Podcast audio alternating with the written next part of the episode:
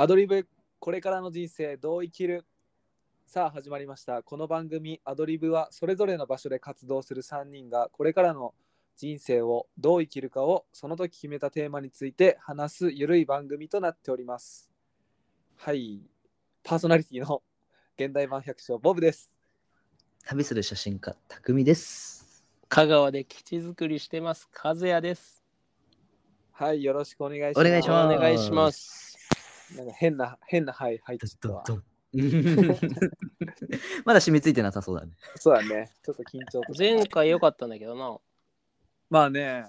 そうそう。前回ねフリートークにしちゃったんだけどうんうんいい感じでいい尺使ったなと思って。うん。で今回はテーマはまたちょっと最近お。フリートーク続いてたから戻そうかなっていう。ちょっと俺聞きたいことね結構あってうんうんうん。のなんかこう序盤のうちにこう聞きたいことをリステーマにしたいリストの中の結構上位のリストなんだけど。もう気になる。ちょっといいでしょうか？お願いします。そうみんなね今20代ということで。ん？でうん？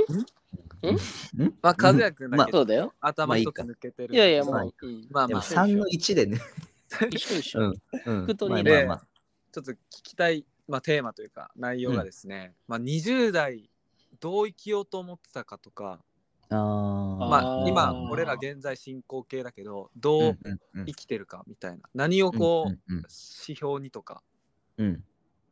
掲げてるんだろうみたいなちょっと聞きたいなと思って。うんうんうんうん。この2人、まあ3人でね。うん。いいと思ういいと思う。うん。和也は相当な相当紆余いやいやいやいや野望が。なんもない。うんなんもないもないことないでしょ。なんもないないでしょなんもないことない。これだけいろいろ言っててなんもないよ。ギャグよ。いや、そうやな。20代うんな。いや、二人どうよ？なんか俺からちょっと話あうんおお、いいね、いいね。なそう俺18からさサラリーマンしてたわけじゃんねううんんうんうん。でまあこのままじゃと思って、まあ、19で旅を始めるんだけどうんうんうん。じゃあこっからどうしようか20代に入る直前にねうんうん。あ、そう考えてたのがこう20代点を打ちまくろうと思ってたのなるほどね。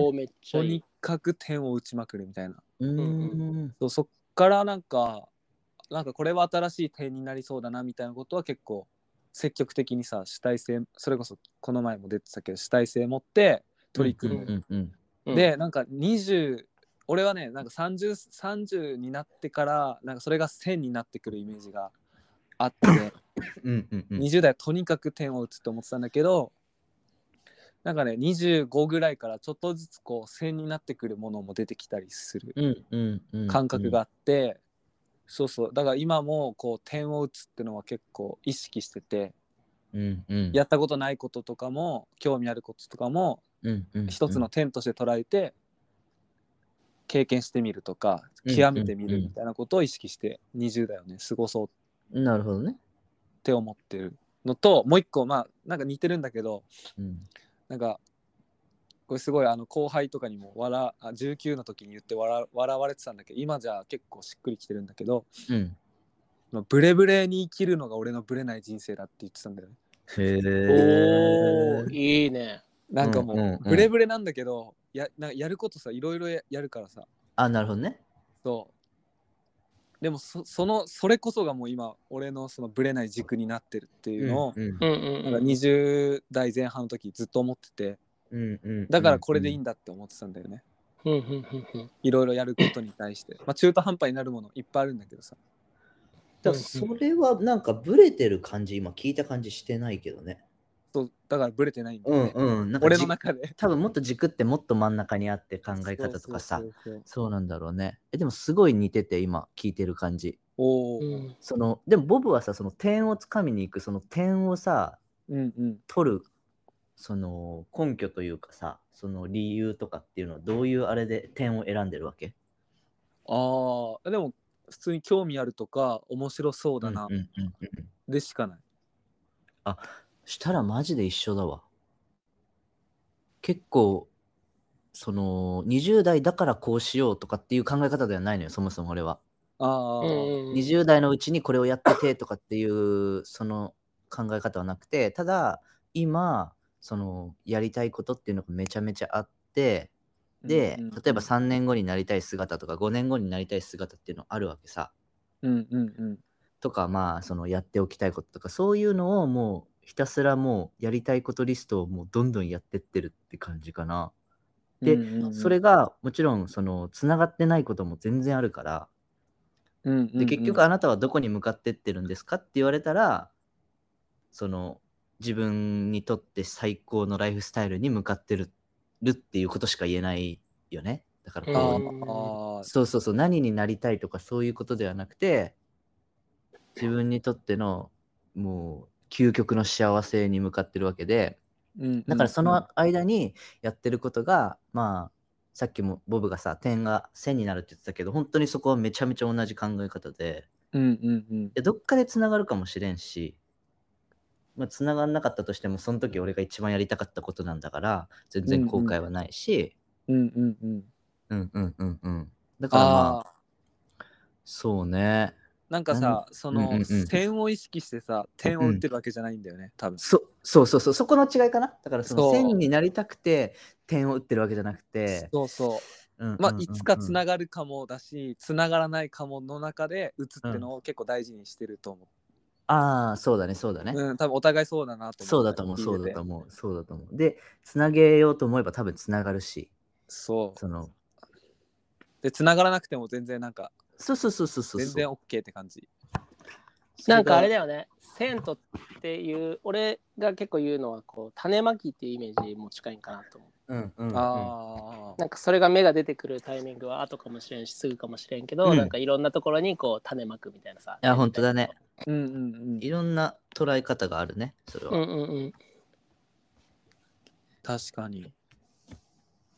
それを踏まえての数は、なんかこう、こう、かん、なんだろう、こういうなんかある？考えて。過ごしてきたみたいな。いや、ちょっといろいろなんか面白いこと言おうとしたんだけど、もうちょっと、あのーもうガチンコでいくと、うん。ややっぱ俺二人ほどそこまでなんかポジティブではなかったかなと思って、うんうんうんうんうんうん。なんやろな、もうほんまにめちゃめちゃわかりやすい、こうエレファントカシマシの、うん。うん。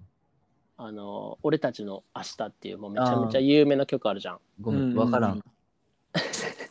まあちょっと後で聞いてみてほしいんだけど、うんもう俺もう毎回泣いちゃうんだけど、あ、そうなんだ。あのうんもうちょうどね、うんいいいい言葉があって、こう10代、うん。憎しみと愛が入り混じった目で世間を罵るみたいな。うんうん。で、20代、悲しみを知って、うん。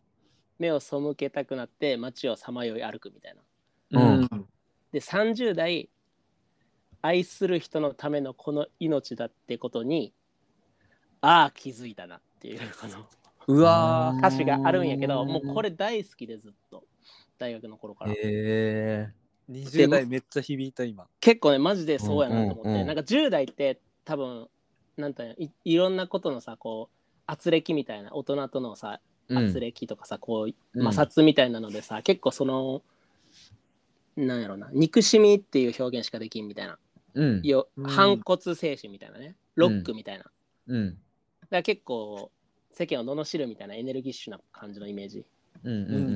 だけど20代はなんかそれをやった先に何があるんやろみたいなちょっと疑問とかさ不安とかさうん。なんか無駄なんかなとか世界は変わらんのかなとかいやうんうんうん今ねまさにそでれ。そう悲しみを知るってなんかそういうことでなんかいろいろこうエネルギッシュにこう反骨してみたもののこの相手のでかさに気づいて悲しくなるみたいなでこう目を背けたくなるみたいなはいはいはいはい。ちゃわかるわ。でもなんかその両方を10代20代をちゃんとやったやつだけがこう愛する人のための命って気づくみたいな気づけなるほど、ななるほど。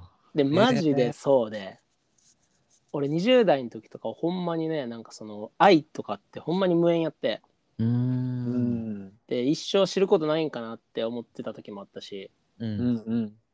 でもなんか30代の今は結構なんかそこがめっちゃ響くよねなんか人生のテーマにもなってる、こう愛があるかどうかとかそうだね。め見ててもめ感じるもん、和也そうだよね。うん。愛がこれみなぎってる感じ。でそうそうなんかねあの人にだけでもなくてそれこそ女性だけでもなくてうん。それこそうん匠やボブとかさ一緒に過ごしてるメンバーもそうやし、なんかいうん。関わってる人で、うん物、自然、もううん全て自分も、うんに対してこう愛があることどれだけできるかみたいなのはもうめちゃめちゃ今うんうん。テーマになっててうん。もうエレファントカシマシのこの宮本さんがもう全部言ってくれてる。うわーちょっと聞くわそれ。そうちょっと聞いてみて。めちゃめちゃ聞きたい。そこだけの歌詞でさすごい共感した。そう。あのね多分ね結構聞いたことあると思うさ。あのー CM とかにもなってて。あ、そうなんだ。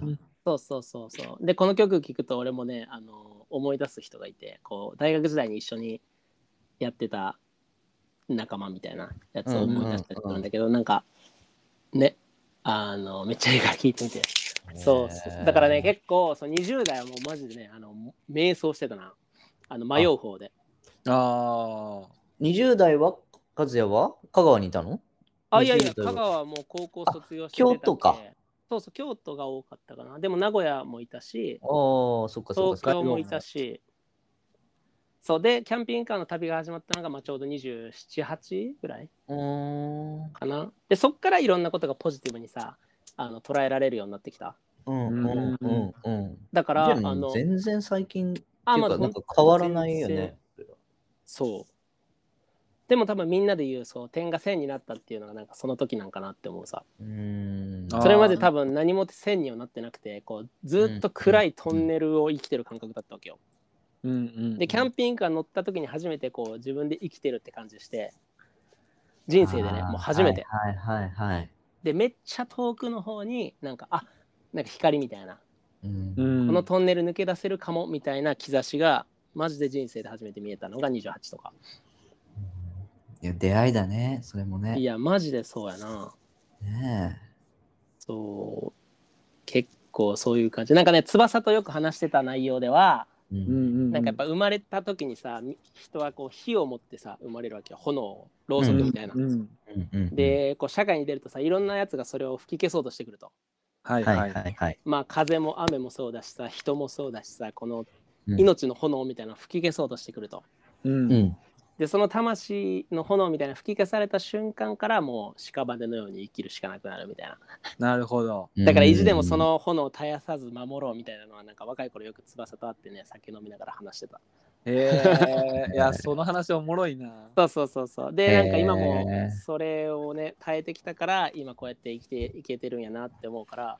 うん、だからなんか周りにね、何言われてもブレんくなったんも多分その時に火を守るみたいな感覚でさ。うん生き様をこううん貫くみたいなのを多分めっちゃ練習できてたからやと思って。多分めっちゃ10代20代でさいきなりこのスカスタイルの暮らしをしててもなんか不安になったりとかしてたと思うけど。うん。逆逆にねこう周りとのギャップで。うんあ今それうん俺かも。あそうだよな。でも今俺はそれ全くなくて。それはなんかその時にめっちゃ戦ってたからやなって思うなだうーんからめっちゃ戦ってたうんえ、なんかある種さ、その火を灯さ、えっと消さないように頑張って頑張ってっていうところだったわけじゃん。っうんうんうんうんていうのをなんかこう、なんか分かりやすくというか、あうんうんうんの言うと、うんうんなんか結構自分に自信がないとやっぱそのじずぶれない軸とかっていうのにはならないじゃん。うんうんうん絶対この考えでいいんだっていうさ、あ自分の考えでこれでいいんだなっていう自信がないとさ、うんうんうん。やっぱぶれないところにはいかないと思ってさ、うんうんうん。でもその自信つくためにはやっぱ成功体験がないと自信にはならないじゃん。ずっと失敗してたら自信なんてつかないと思うしさ。うんうんうん。うんうんうんうん。あーでも俺はそれなんかドカーンっていう成功体験があるわけじゃなくて俺は結構ほんまに自分のうん。生きてるっていう感覚がほんまに初めてやったんやって。うーんだから、なんかマジで冗談抜きで、うん。なんか25歳とか30歳とか40歳とかってタイミングで、うん。もうエベレスト登って死のうかなって思ってたぐらい。へそう。でなんか俺より高いところで死ぬやつは今後おらんみたいなの、なんか最後の俺のお一番言える面白いネタみたいな。うん。ととかもずっとずっと結構それは二十歳ぐらいから思ってて。うん。要はなんか先が見えてなかったからというか生きてるっていう感覚がなかったから。で命燃やせるのはそういうさ過酷な旅してる時とかうん。なんかヒリヒリしてる時さ、あのインド行ってる時とかさ、はいはいはいはい。手ぶ手ぶらで旅してる時とかさ。でその結構究極がエベレストやなって俺はなんとなく思ってて。うんでだから生きてるっていう感覚を日常で持ったことなくてでキャンピングカーとかそういういろんな人と出会ってうわめっちゃ生きてるっていう思えた俺のこの感覚こそがこう自信よなああ、そうだね。そそううだね。そう。そうだってそうそう思い初めて思えたから。好きなことに出会えたというか、生きそれこそ生きてることを感じることができたっていう。そうそう生き方に見つみうんうんうん。生き方を見つけたみたいな。だからなんか戻るわけがないというか。うんうんうん。うんだってそっちの苦しさはもう死ぬほど味わってるから。そうなんだ、そうなんだ。そうそうだからそうやな。なんか自信っていうわけではない。うんうんうん。苦しかったの？いやもう死ぬほど苦しかったな。え、それはなんで？だってさ、その、京都は京都で別に楽しいことっていっぱいあるだろうしさ、その、友達もいてさ、その、上、なんていうの？将来が見えないんってぶっちゃけみんな見えてないわけじゃん。あなんか将来っていうか今の現状でなんか巧みにさ、うんうこの前、えっと、沖縄会か幸せ会で話してたけどうんうんうんうん。要はさ楽しいことどれだけしてもさ心はさこう欠落してるわけよ。ああ、満たされないって、マイナスを減らさないとってね。そうそうそうそう穴が開いたバケツみたいな感じで。そうそうそうそう,、うんうんうんだからね楽しいことはいっぱいあったし友達もいっぱいいたしなんか、うん。そういう瞬間はあったんかもしれんけどなんかうん。根本的な部分でのこうそれこそ愛とかうん。周りとのギャップとかにはずっと悩んでたし、それはちっちゃい頃からずっとやな。なんか人と違った感覚で生きてるんやろうんそうなみたいなこの孤独はずっとあってああ、結構珍しい感覚だな。うーんそうやな、ね。えでもそれがなんかなくなったのはうんうんうん沖縄やな、沖縄。ああ、そうなんだ。そうそうそうそへえ。いやーなんかさ今すげえなんだろうな。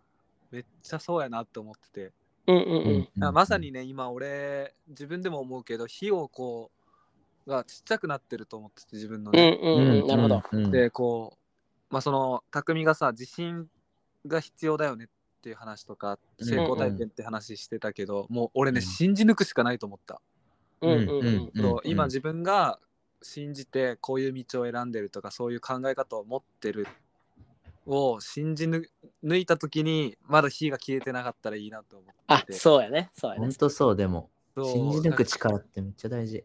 で成功体験ではないなと思った俺は、うんうんうん。あでもうん。うん。わかるわかる、うん。俺もそう思う。なんかね俺ね結構世間で言われてるのって決めれる能力みたいなのがあの強いって思われてると思ってう。うんんうん決断力みたいなうん。うん。でもそれって同時に諦め諦める能力でもあると思ってうん例えばこううんと大学卒業してうんと会社員になって結婚してマイホーム建ってみたいなさこうれいわゆうんるこううん一般的なこう幸せみたいなのを選ぶってことはうん。なんかこうそれじゃない道をできなくなることだしう。うん。んでそれじゃない道を選ぶってことはそういう一般的な幸せには戻りにくくなることやしどっちかを取れるってことはどっちかを捨てるとか諦めるってことだと思って。うんうんうんで、うん。俺がめっちゃたまたまやけどこう今のところに行きつけた理由はこう決めないっていう能力を極めたからやなと思ってて。うん。あのめちゃくちゃ俺優柔不断やからうん。うんうん。あのほんまに高校の時からずっとめっちゃ普通なこう暮らしをして結婚して子供を産む人生かめちゃくちゃ突飛なことをしてなんか生きる人生やりたいことやる人生かどっちかしかないって思ってたんよ。うん。うんでどっちどっちを選んだとしても俺は結構後悔するなって思っててこの話したかな、あ初めて聞いたかも、うん。どっちを選んだとしても後悔するなって思ってて、えっと、やりたいことやってたら多分一人やしで死ぬ前孤独になるやろうなみたいな、うん、そうだね。ままあめっちゃ簡単に言ったらね。でうん。まあ一般的な暮らしをした時に多分死ぬ前にもっと俺にはやりたいことあったし可能性があったかもって思うかもしれんみたいな、うん。うん。うんでずっと決めれんくて、うんうんうんうん。で先延ばし先延ばししてたよ決断を。うんうんうん。でそしたらその2つが交わる部分が見つかったんやって。もう10年ぐらいして。へえ。おー。でそれが今の暮らしなんやってだからなるほど。そう決めれんかったからこそここに行けてるなって思って。どっちかを決めてどっちかを選んで選ばんってしてたらここには来れてないなって思うやって。なるほどね。そうだからなんか急いで決めることが結構社会的にいいみたいなこともあるじゃん。受験とかさ就職とか。ああ、はいはいはいはい。そうでもそれを決めないっていう選択も一つあるよっていうのは結構言いたいかも。あー後に分かる時が来るかもしれそうないそうそうそうそうそのパターンもあるしそう決めないからこそ見える景色があるしみたいな。なるほど確かに確かにね。そう。だって両方頭にある状態で生きてるわけだからさ見えるじゃんやっぱ、うんうん。どっちかを選ぶとそこの景色は見えるけど捨てた道の景色はもうアンテナ張らんくなっていくじゃん。うんうんうんでも両方にアンテナ張ってどうしようどうしようと思いながら生きるみたいな。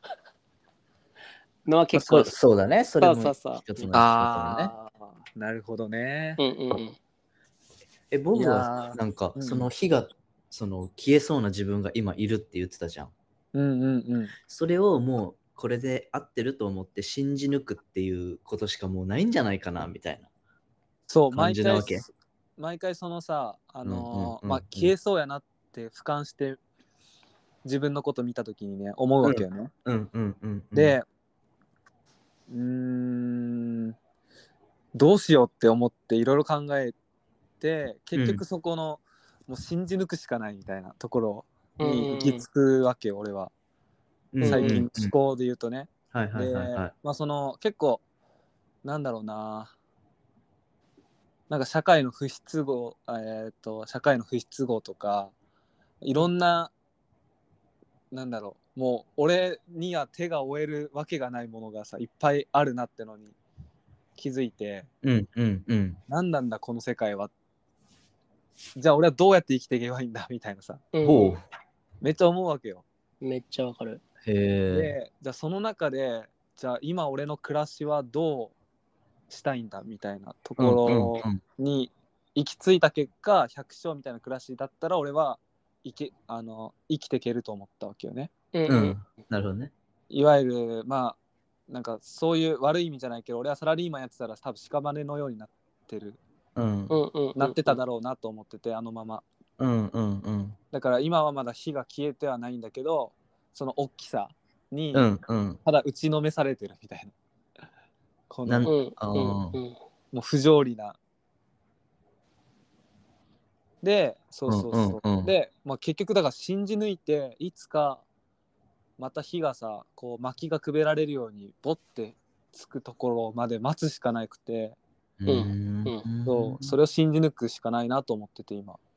え、それはなんで火が消えそうなの？ボブの中で。いや、だから俺は結構ギャップがあるんだよね、社会と。考え方も、やろうとしてることも。って思ってて。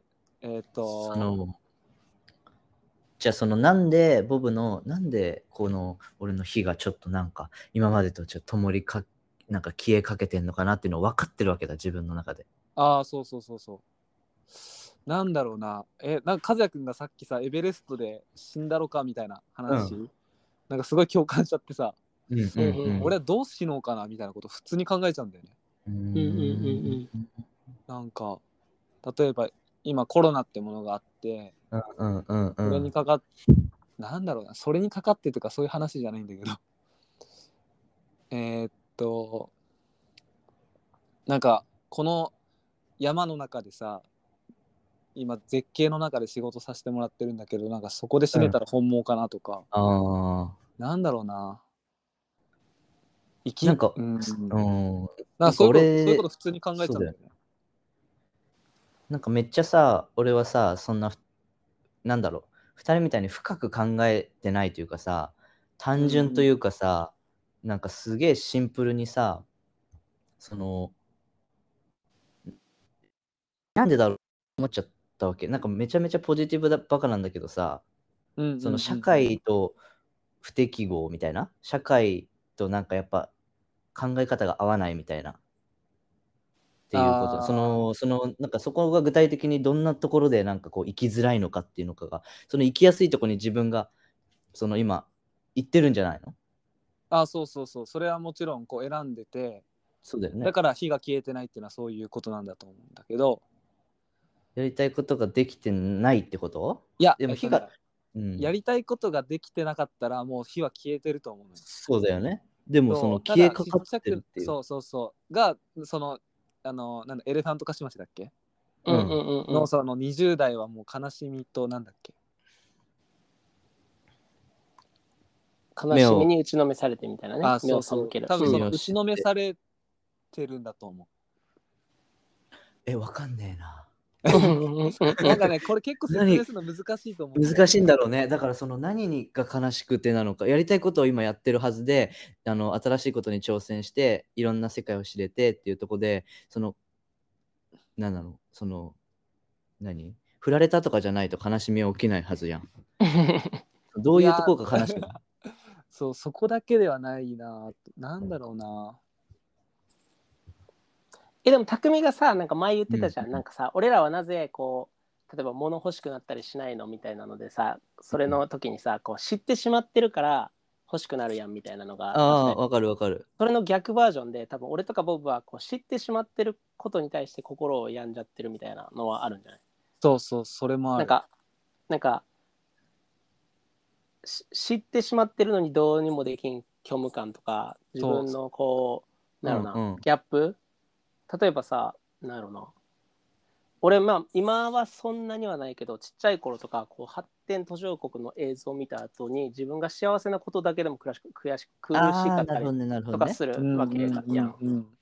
でなんかなんでなんか大丈夫なんやろ俺らは。みたいなので、うんなんか考えちゃったりとか。なんかそういうのははいあったな、俺も。そう、なんか、もし、なんだっけ、あそういう地球がもしこと100人の村だったらとかさ、見てたんだけど、よく。ああ。ボブが言ってるとこはそういうことなわけ？そのえ世界の情勢とかをいろいろ知ったことによって、そう。自分にはこうどうにもできないこのもどかしさとかっていうのが出てきてるってこと？そうそう、めちゃくちゃあるの、それが。例えばさ、今、俺、親がさ、うん。なんか帰ってきて俺、服が全然なくて、うんユニクロのさ、うんうんうん。服を、パジャマを買ってきてくれてたんだけどさ、うんうんうん。まあ、ユニクロが、あまあ、ユニクロを名指しで言うのはあれなんだけど、これいいのか分かんないけどさ、うん。まあ、そのすごいじ劣悪な環境で仕事をしてたあのさせてたっていうか工場があったりとかさそういうこと知ってたりとかさはいはいはいはいはい。で、それを着るのかみたいな？そう来てる自分でももう買ってくれ。れてるし、あるからこれを捨てるっていう声はできないんだけど。なんかなんかそなんかそんなちっちゃいことあちっちゃくもないけどさそういうこととか、なんか沖縄さビーガンの人いっぱいいたじゃんねそうだね、そういうことだね。ねそういう畜産の闇とかも知っちゃってるわけよでも、でも肉は好きな自分がいて食べてるしなんかとかもういろいろもう本当に全部みたいな。その眼鏡つけちゃってるからさそう見えちゃうんだよ。なるほどね、なるほどね。そその知りすぎちゃった部分で苦しむってそういうことか。う。そいやそれは結構確かにね、自分ではどう、そこの対処方法とかって和也はどうしてたの？うーん。う星と会話じゃない？もち あまあそれもそうだけど、いやまあ思そううけどもちろん俺もなんかさ、やっぱ沖縄行くとさ、そのワンちゃんがさ、やっぱ大量処分され、殺処分とかさ、めちゃめちゃやっぱ入ってきてたしさ、うんうんそれでやっぱ結構、うわ、マジかっつってさ、すごい萎えることもあったけどさ、やっぱどうにもならないっていうところは、ね、うん。やっぱ自分が、やっぱちょっとのさ、そういう行動から変わることはあるもしあると思うけどさ、やっぱりね、ことが大きくなるにつれて自分一人の力じゃっていうの出てくるよね。そこもあ思いはあったけど、なんだろうね、なんかそれを背負いながら生きていこうっていう感覚には慣れてなくて。あーなんかね背負うっていう感覚はなくて背負いきれるはずがないとうん思ってるうんうん俺はうん。うんなんでか、うんうんうん。でなんか最近助けになってるのは哲学とかああ、そうなんだ。世界そうなんだ史とかもう世界史とか見るとさもう不条理しかなくてさ。うん、まあそうだろうね。だって、でそのルール延長をさ生きてる俺らだからさそりゃおうん。俺らも俺らの時代も不条理なわけだよねと思うし。そうだよね。うん。そう。あでも僕のそれれ、うん。うんうん。めっちゃ近いかもと思った俺も。なんかさそもそもやっぱ傷つくのってさギャップに対してやと思って。事実に対してじゃん。うんうんうんうん。だからそもそもの期待めっちゃクリーンな世界があるみたいなうん。期待があってそれが裏切られるから傷つくと思ってて。だからそもそもフラットに見るって言ったらなんかそこまでは傷つかんのかなみたいな。フラットというか期待も失望もない状態みたいな。ああなるほど。そうだと思うよ。とかはあるしなんかなんやろな。結構理想が高いというかこう綺麗な世界は綺麗なんじゃないかみたいなのが俺も多分ああって昔とか、うんうんうん。でなんかそこに対して現実とかをすり合わせていったのが多分一番のあれかもなと思った、うん。なんかさめっちゃおもろい話やけどさこれ。えっとねえっと俺の友達の小学校の時の話でうんうん。あのなんていうかな給給食を残す子がいて毎回毎回、うんでその子に対して先生が怒ったらしいね、うんあのまあ、発展途上国ではこうご飯も食べれなくてなんかかな苦しんでる子たちがいるんだよみたいな、はいはいはい。まあ、よくあるじゃんね。うんうん。よくあるよくある。そうそうそう。でなんかその子のことを思ったらなんか食べないのは申し訳ないって思わないのみたいななんかなんかそういう人たちの子子たちのことも考えてなんか給食ちゃんと全部食べなさいみたいな感じでこう怒られてるんですけど、うんうんうん。その子が途上国の子も腹いっぱいになったら残すわって言ったらしくてうんで確かにみたいな。でなんか同じような経験俺無人島からさ帰ってきた時にうん。もう死ぬほど腹減ってたから焼肉行ってうん。死ぬほど頼んだ時に俺残しちゃったわけよ、うんうん。焼肉をね。ああなるほどね。無人島ではあんなに求めてたものを頼みすぎたっていうのもあるけど、食えんくなるんや人間ってみたいな、うん。うん。どんだけ都合のいい体なんやこいつらはと思って。うん。なんかそういうのこう実体験した時になんかうん。こう綺麗なだけでは生きれんしこう結構うん環境に依存するなみたいな、うん。だから個人の思想じゃなくて結構環境によってうんと変わるから、うん。要は自分だからクリーンに生きれないとかじゃなくて、なんかうんと周りの情勢とか環境とかだから犬も人間やったらそうしてるかもしれんしみたいなさ。うんうんうんうん。なんかそういうのを揶揄したばて漫画とか今めっちゃあるじゃんあの進撃とかさ。あー。なんかそそういうのってさはい。なんか逆になったらそうなるんじゃないけどはいはいはいはい。だからなんか結構環境に依存してんなって思うなんか。確かにね。日本人として生まれてきてるからそれができる。けどあそうそうそうそう。アフリカの子供だったら別にねその下をが当たり前だと思ってるから。そうそうそう。でその子も逆に日本人と生きてして生まれたらこうなってるし。そうだろうしね。でそれさインド旅してる時にさうん。あの日本人のさノートみたいなのをさパラパラパラってめくってたらさうん。なんかいよくあんじゃんこう日本人がさ旅ノートみたいなうんうんうん。ある何日に来ました？みたいな。あるある。そうそうそう。あれをさパラパラってめくってたらさあのめちゃくちゃ達筆な字で人間は環境の産物だって書かれてて。うんうんうんうんもう俺それめっちゃ電気走ってうわやばっと思ったんやけどなんか結構環境にだから依存してるよってこと人格は。うんそっか。そうそうそう。だから、結構それは救いになったかも。うーん。いやーそうだね。そうなんだ。そうそうそうえー、でもなんかボブの火が消えんの嫌だわ。いやいや多分ね あのうん消えないためにこういう暮らしをしててああ、そうか。消えないのね、じゃあ。そうちょっと消さないでね。でもね多分まあ俺は大丈夫だと思っててああ、じゃあ大丈夫だ。そうでもなんかそうやってそういう自分が今いあのいるんだよってのに気づけることが大事だなとああで、そうだね、そうだね。そうでじゃあ今どうしようとかどういうくら、うどういう仕事をする、まあ、お金を稼がないといけないしさうんうんうん。だったらこの日は消えないかみたいなことをずっと考えるわけよねはいはいはいはい。うんそれがすごい大事だと思っててうんうんうんうんうん。そっか、まあアドリブもあるしね。そうだからこうやって話せるのもさ結構俺は救いではあるうん、よかった。なんか、ボブのモヤモヤしてるところが、なんでなのかがちょっと分かってよかったわ。うんうんそう。なんかたやすく消すわけにも俺はいかないし。いや、なんか本当だよ。なんかさ俺その生き長えるための命ってなな何の意味があるんだろうみたいなはいはいいはいはい。めっちゃそれ。そう。あなんか延命あまあ延命っていうかさなんだろうな。生きるってもう何だーいや、なんそうだよね。めっちゃ考えるわけよ。哲学してるね。うん哲学、いや、なんか 哲学。いいねそうだよね。いい。ね。一歩足を踏み入れると苦しむよね、哲学はね。いやまあ苦しいでもそうなった時にそう、うんあのうん。うまく生きるための知恵でもあるよなそっかそっか。こうなっちゃう人もいるわけだからなそうだよね。考えなくてもうんうんなんかこう生きるってことに対してこうなんだろうあるある意味さ目をつむってうんうんうん。なんか環境にこう流されたり、じゅまあ、従順になったりとかさ、うんうんうんうん。するだけの命って俺は何なんだろうってすごい思っちゃうわけよ。うんうんうんうんうんだだからこうこの日は絶対消しね和也君が面白い表現してくれたけどさ、うんこの日だけは消しちゃいけないこれが消えたらもう俺は生きてるなんかもう なんか生きてる意味がないとさえすら思っちゃうかうんもしれない。うんうんうん。って思めっちゃ一緒めっちゃ同じすごいさなかで生きてるね。あなんかこれこそ生きてるなって思うわけどね。言語化したらこうなるけどな。うん、う んなるほどね。もっとうんと思う。へえ。そうだよね。でもやっぱ知るって大事だとは思うからさ、めちゃめちゃ。そううんその知らないで生きるより知って、ね、世の中知ってちゃんと自分で選択できるようになった方がいいとは思うからさ。うんうんうんうんその知ることをややめた方がいいとは思わないわけよ。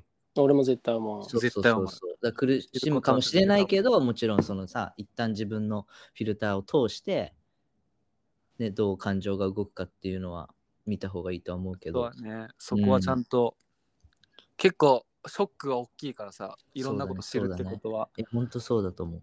だから、なんかに、えっ、とね、メタ認知っていう言葉があるじゃん？ちょうだいちょうだい。なんかね、認知してる状態をうん認知してるっていう状態なのああ、はいはいはいはい。自分がね。そうそう。だから、自分事として捉えるっていうよりは、なんか、ちょっともう一個引いて、あ、うん。それうんうん理解してるっていう状況を持っとくのすごい大事だなと思ってうて、ーん。なんかめっちゃ抱え込むんじゃなくて、そうだね。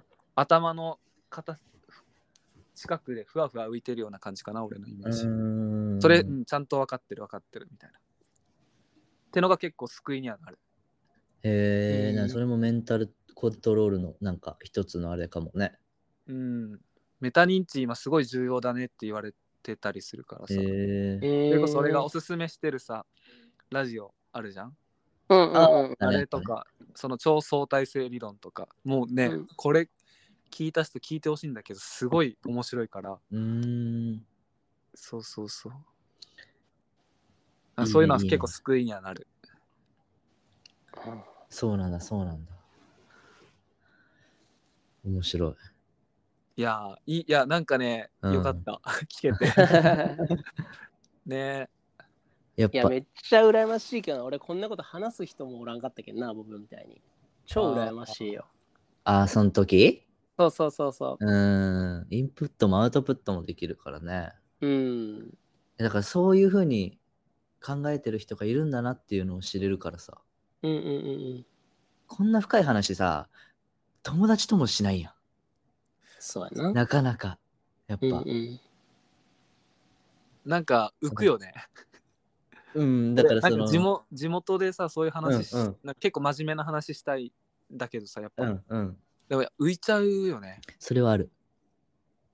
なんかその雰囲気すら俺もな、なそこ、なんかそうなっちゃうことが俺も絶望すんだよね。なんだろうな。そうなんだ。なんか、うん。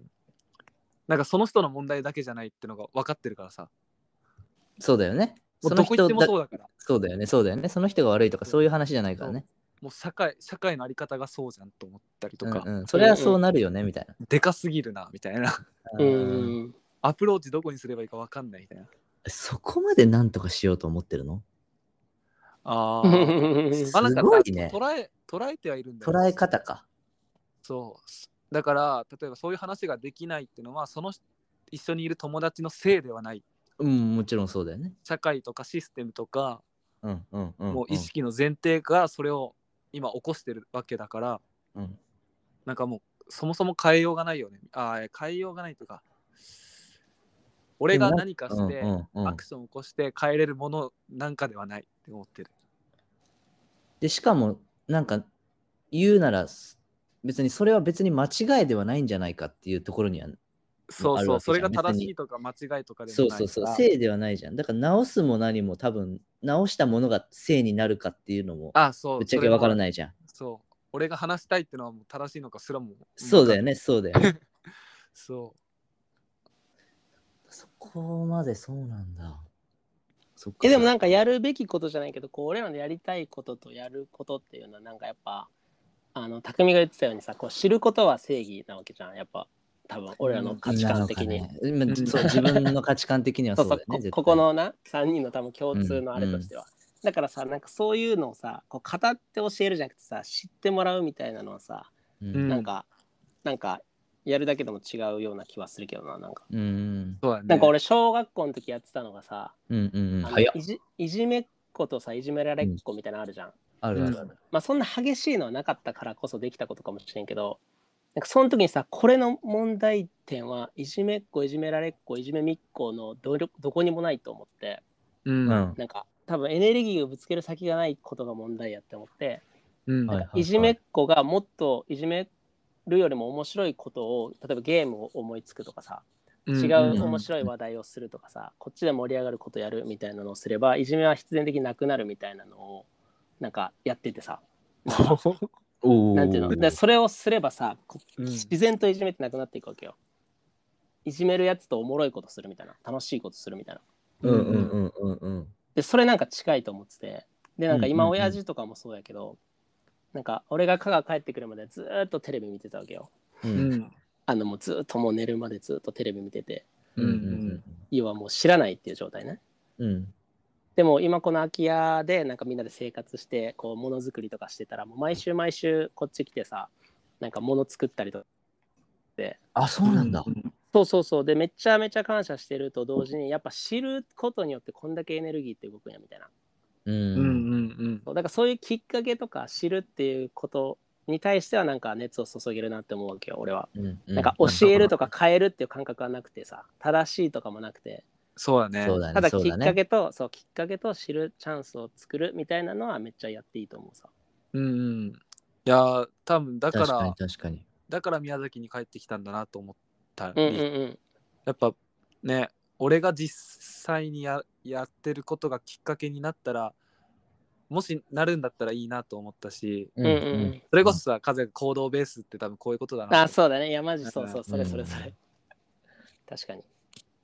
なんかこう会話の中だけでささうんうん何かのきっかけを与えるなんてすげえおこがましいなと思って。そうだよね。やっ。ぱり、ううんん行動とかそう自分が信じてるその社会をもうあ世界っていうか世界観っていうか考えてることをもう生き出すことが、うんうん。もしねそれを知ってほしいんだったらすごくいいきっかけになるなと思った。うん、いやでも本当結局なんかなんとなくいろいろ寄り道するけど結局3人とも考えてることは同じところになんか執着していくんだなっていうのをすげえ感じる。いや確かにそれはそうやね。なんかうんやり方は違えど、うんね、なんだかんだやっぱ誰かこうねその力誰かの力になれたらとかさ、うんうんうん。ね、これのそれこそなんかね火消しちゃった人とかさ多うん分これ聞いて、うんうんあ俺火消消しちゃってるなって思っちゃうかもしれないけどさまたつけれると思ってるし俺は。確かに。うんでちっちゃく俺みたいに今ちっちゃくなってる人もなんかそうやってこうまた大きくなるか分かんないけど信じ抜くことで守れるかもしんないって思ってもらえたら俺はすごくいいなと思ってて、うんめちゃめちゃいいな。だよね確かに。そうだからねなんかもぜひう 本当だよだからもう宮崎行っちゃえばいいんだよ。そういや、本当よねな。うん実際に会いに来てくれたりも嬉しいしさ、香川にも行けばいいし、ね、香川にも行っていいし匠に会いに行ってもいいし、タイにでも来ればいいさ。なんかこんなラジオするぐらいだからさなんかすげえうんハッピーやろうかと思ったらやっぱそうでもないんだよっていうのもあるしああ、確かに。いろんなねそれ、はそうやな。そうだね。そう葛藤とかね苦しみの闇も中の抱えながらの。今ねを生きてるんだっていうあもうなんかすごいねいいね今今日いいいや、ね。いいな、いいな、確かに。めっちゃいいと思う。日いや全然来てる。そう結構ちゃんと言語化できた感じするわ 確かに。よかったよかった。いや、なんか俺もさ、こう、火はさ、その時ね、うんあの消えたら終わりと思ってたんよ。うんううんん。でもなんか今、改めて、で、久しぶりにその話したんだけど、あの今改めて考えたらそうボブが言うようにこう灯し直すこともできるしうんこう強くすることもできるじゃんこう。ん。うん。うなんか一人で戦ってたからもう消えたら終わりっていうこう危機感がめっちゃあったけど。うんうん。うんなんかこういうさ一緒に話す人がいたりとかさ応援してくれる人たちがいればさうん。なんかもう一回火いけるんやって今新たな発見したさ。うんうんうん。そりゃそうよ。いやそうだよな。そりゃいけるさ。いや。なんか今ね話しながらまたこうちょっと火力大きくなった感じしたからそう思ったんだよねいいやマねジでだって生きてるだけですごいんだかいやすごいよなら。ううんん。なんかどれだけ自分がねダメだとかって思ってる人でも生きてれば絶対そのね次に可能性あるしうんうんんううんどっからでも多分ね絶対幸せをつかむことができると思うからうんうんうん。ね、何言ってんだよって言ってる人も多分いると思うけど、絶対できると思う、俺は。うんうんうんう。うんん。いいね。いやー、いい時間でした。いや、いいな。はい。今日はね、僕がテーマを持ってきた。まあ、ずっとさ、こう、やりたかったテーマでもあったんだけど、うんうん思いうんうん思った以上にさいい、いい話できたなと素晴らしかった。お大満足しております。ー。いいね。よかったよかった。結構なんかね、これからどう生きるかみたいなことにもね、こう触れれたんじゃないかなと思う。直そうだね。そうだね。う。うんんはい。というわけで、あのーアドリブはですね、あの質問であったり、コメント、感想などお待ちしておりますので、和也くんメールアドレスお願いします。アドリブ .tkb.gmail.com アドリブ .tkb.gmail.com までお便りお待ちしております。うんはい。押し入れの中にいるん。追われてる誰かに。あ 見つかったら終わりやけね。じゃあい、や、よかったよかった、マジで。ありがとう。ありがとうございましややありがた。とう。うんまた聞きに来てください。バイバイ。ありがとうございますお。いバイバイ。バイバイ。カットガッて